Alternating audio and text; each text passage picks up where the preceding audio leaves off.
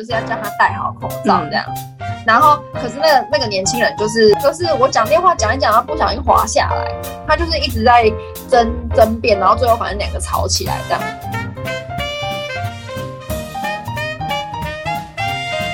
嗨，我燕啦！如果喜欢今天的主题，记得按下订阅、关注，并在 Apple Podcast 上面留下五颗星哦。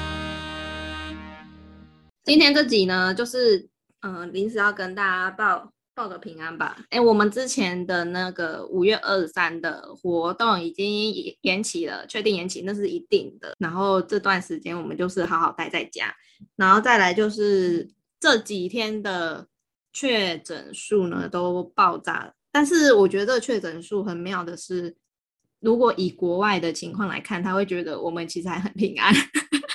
为 国外他们就是每天都是几千例、几千例这样啊，我们就是这样子一百多、两百多、三百多，今天又恢复成两百多了，然后就造成很多现象，例如说什么全年的东西、Costco 的东西都被抢光，什么我就觉得很夸张。有一个评论我觉得不错，就是他说你要在台湾饿死其实很难，然后如果你真的真的没东西吃的话，其实你还有三色豆可以吃。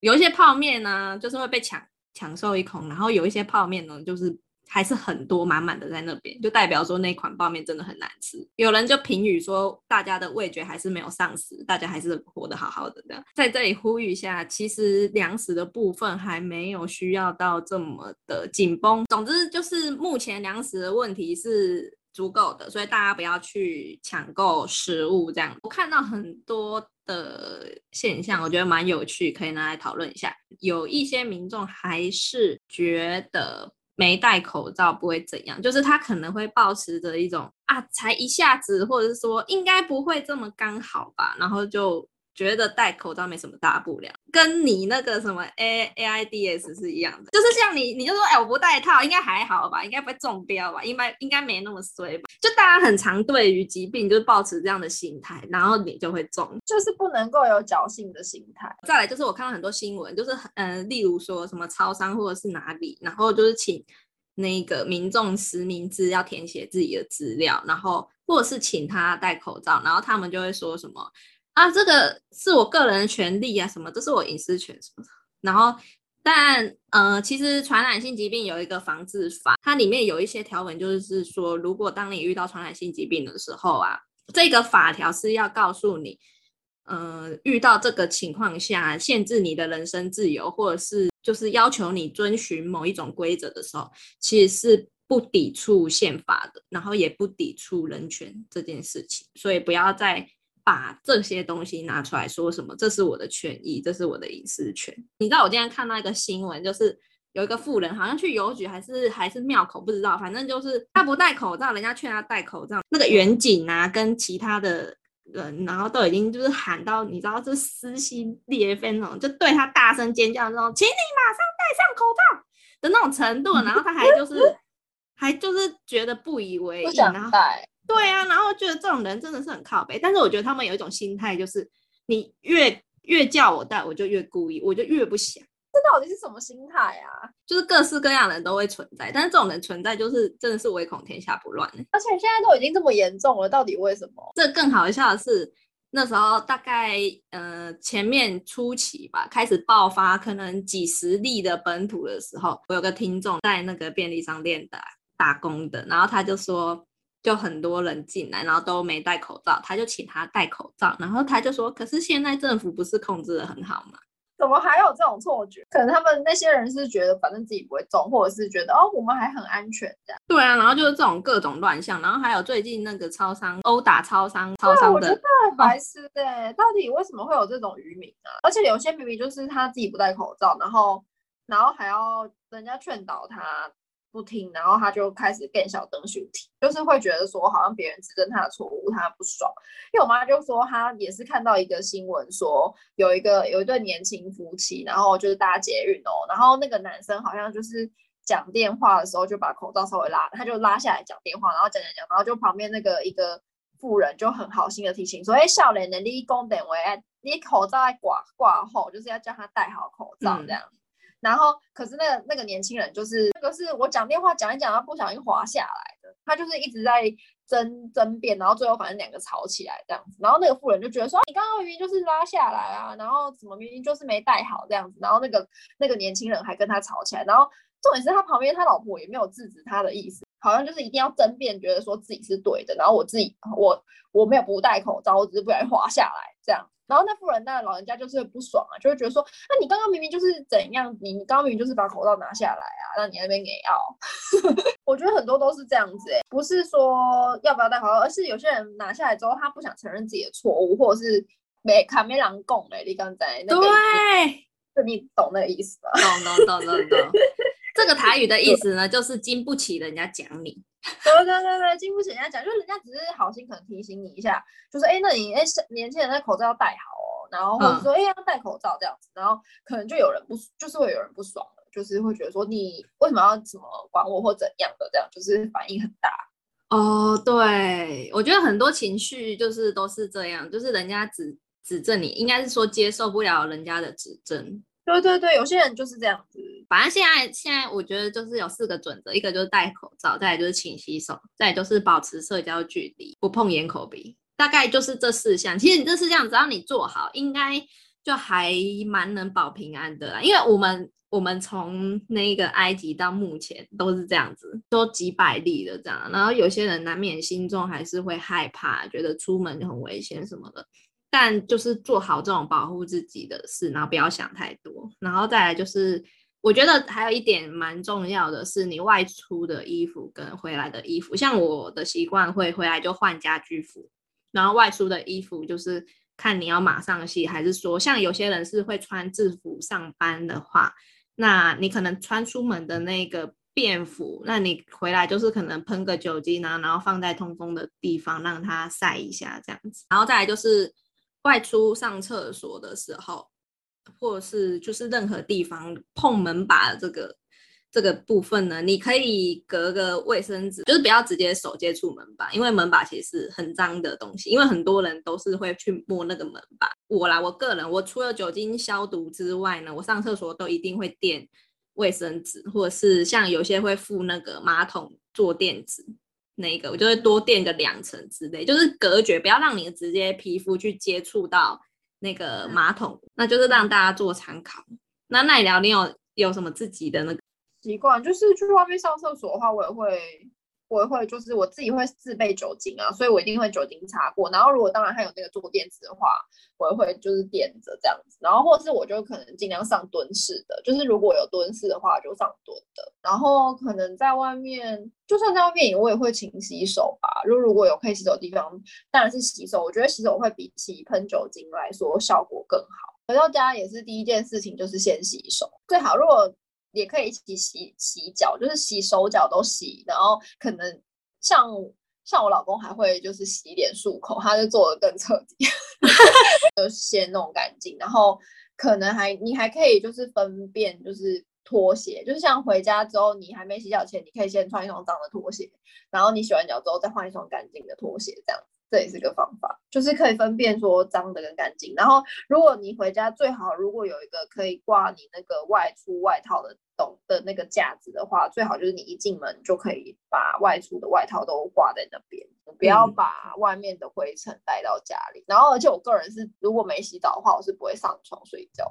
哦，对对对对对 对，就是一定，如果你真的要上床，可能真的就是换。干净的衣服，或是已经洗好澡再上床这样。还有，我觉得很重要就是刚刚奈聊说，一回来就先洗手。我觉得这个习惯是你要去养成的，这不是你从一开始就会有的习惯。因为以前没有疫情的时候，其实很少人会一回家就洗手这件事情。所以这个是你要习惯去养成。因为我发现，嗯，就是可能我爸妈就没有这个习惯，所以导致说每次他们一进家门，我就要提醒他们说先洗手，先洗手之类的。所以，如果有同住的家人，大家就互相提醒。然后，这个就是任何的防疫的习惯，我觉得都不是你一天就是可以去做做成去习惯的，这都是循序渐进。然后你每一天都这样做之后，你久了习惯了，那你自然就会。不知不觉中有保护到自己，这样。而且回家除了洗手之外，可能还可以，就是最好用酒精消毒手机。就是大家先不要跟糖尿病患者去抢这个酒棉，那你可以用这个酒精喷其他的卫生纸或者是什么呃湿纸巾或者布去擦拭这样，但是要特别注意一下，因为有些人的手机可能他会说什么哪一个地方会特别会造成手机故障什么，所以你可以在卫生上，然后用擦擦拭的方法。搭电梯的部分呢，我个人不会用手指直接去碰触按键，然后还有就是搭捷运或者是公共运输的话，如果呃非必要。就不要去握一些扶把或者握把，当然公车很难啊。那但是就是你下车之后，你到一个场所，例如上班的地方，或者是回到家，就要马上洗手。对，就可以。如果有水的地方，就是洗手是最好的。用湿洗手是最好的，干洗手是你真的不得已，你附近真的就是没有那种厕所还是什么水源的地方可以洗手的话，那你就是先用干洗手。洗手现在不是有那个吗？有那个洗手歌，就是你要让洗手其实要洗满三十秒，就是内外夹攻单元，就是你要真的很确实的洗，然后还要湿搓冲捧 擦，对，要擦干，对，不然其实细菌在湿的环境下是更容易滋滋长的。对对对，哎，你知道怎样吗？我我妈去洗手，结果她就没有擦干，然后我就说，你你手给我检查，然后她手就是湿的，然后我说你这样根本就没有完成洗手，你一定要擦干。是搓冲捧擦，你妈你没有跟妈妈说？然后没有，然后我妈还还说什么？哎，为什么一定要擦干？那我就非常生气，我就跟她说。拜托，那个湿的环境，那个细菌最喜欢湿的环境了。你这样反而会更多细菌，好吧？而且就是也要跟可以教育小朋友一些就是正确的洗手观念。对对对，这个就是有要有一定的长度。你洗手，你不是说我搓一搓，然后就洗洗，哎，我干净了。对，没有，你可以好像是。洗洗一次就是完整洗手时间，就刚好可以唱完一首生日快乐歌。对，你的意思是说要边洗手边祝你生日快乐，然后边对对对对祝你生日快乐，然后唱完之后你的手也洗完，就是三大概是三十秒的时间呢。哦，这个好好笑哦，就可以跟就是让小朋友觉得不会觉得说洗手很。无趣啊！我为什么每次都要洗？或是有些人哎，我看有些人上完厕所就是水龙头开了，然后弄湿，就这样哎，然后就洗好了。我想说，呃，那你根本就是就是忘嘴而已啊！你还偷观察别人洗手，排队或什么看一下，就哎，那个人这样子就洗好了，我就觉得呃也太脏了吧。对，这个就是在大家特别注意。然后再来的话，这个是平常的防护。然后因为疫情开始爆发之后呢，就很多人。一开始不是在评批评那个疫苗怎样怎样，那现在大家一堆人冲去打，这样对，大家抢着打。对疫苗的部分呢，其实它根据每个人的那个体质，然后会有产生不同的反应。那那个反应呢是。当然，你如果询问起每一个人的话，每个人反应都是不一样的。那你可以把它想成说，你打进去的那个反应，可能就是会有类似那种得 COVID-19 的那种反应，因为它要帮你产生那个抗体。这样，我觉得很多人遇到一个问题，就是有一个错误的观念，就是，嗯，打了疫苗之后就不会染疫了吗？不会，其实打了疫苗之后，你只是说抵抗力变强，但是也不是抵抗力变强，就是。防御病毒的那个什么能力有六七十趴，对。可是你如果没有戴口罩、勤洗手，其实你还是有可能会染疫的。就是你平常的那些防疫的措施还是要做，只是打疫苗会就是增强你的那个保护力，就这样而已。对，所以你还是不能呃掉以轻心，就是不要想说是不是打完疫苗就不会染疫。我觉得这这想法蛮蠢的。如果是这样的话，其实应该全球就有很多人。都已经就不会有任何问题，大家应该已经可以到处飞了吧？因为大家只要打疫苗就可以飞出去，不是吗？对啊。再来就是呃，哎，我快筛如果是阴性的话，是不是我就平安没事？有人不是也是一采阴二采阴啊，但是第三次就阳性了吗？对。筛检也不一定说就是你阴性了就没事，然后加上呢，因为其实有潜伏期，那你的病毒量如果没有到达那个量的话，其实它也侦测不出来，所以不代表说你就一定没病，或许是你病毒量非常非常的低，还不至于就是让人家筛检出来这样子，所以一样就是要做。那些防疫的东西，勤洗手、戴口罩、保持社交距离跟不碰烟口鼻。再来是一些偏见的部分，会有人对于可能万华区的居民或者是板桥区的居民，就是诶确诊数最大中的那个区块，保持着一个就是觉得他们是是呃瘟疫啊，然后还有对医护医护人员就是订餐这部分。可是我觉得这有一点没同理心诶。就是我们没办法选择说别人怎么对待我们，但是我们可以选择做一个善良的人。就是你可以选择你要对他们友善。疫情其实，嗯，我觉得比较可怕的，并不是说你染疫或怎样，我反而是觉得说，在你染疫的过程中，你接触到那些不友善的对待或是眼光。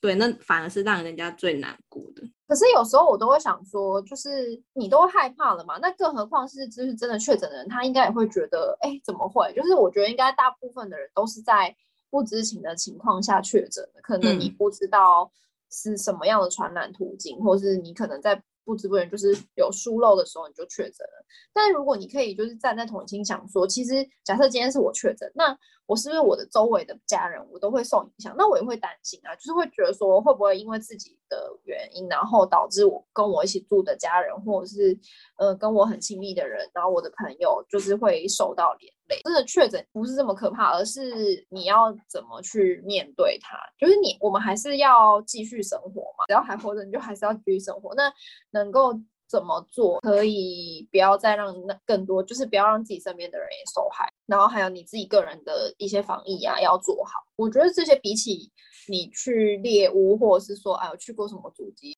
那应该是要想说，那后续我应该要怎么办？就是要怎么继续生活下去啊？这样。但是这个。病毒不是你得了就一定会，就是死亡率其实没有很高。可是当然就是你个人的免疫力也很重要，正正常的作息嘛。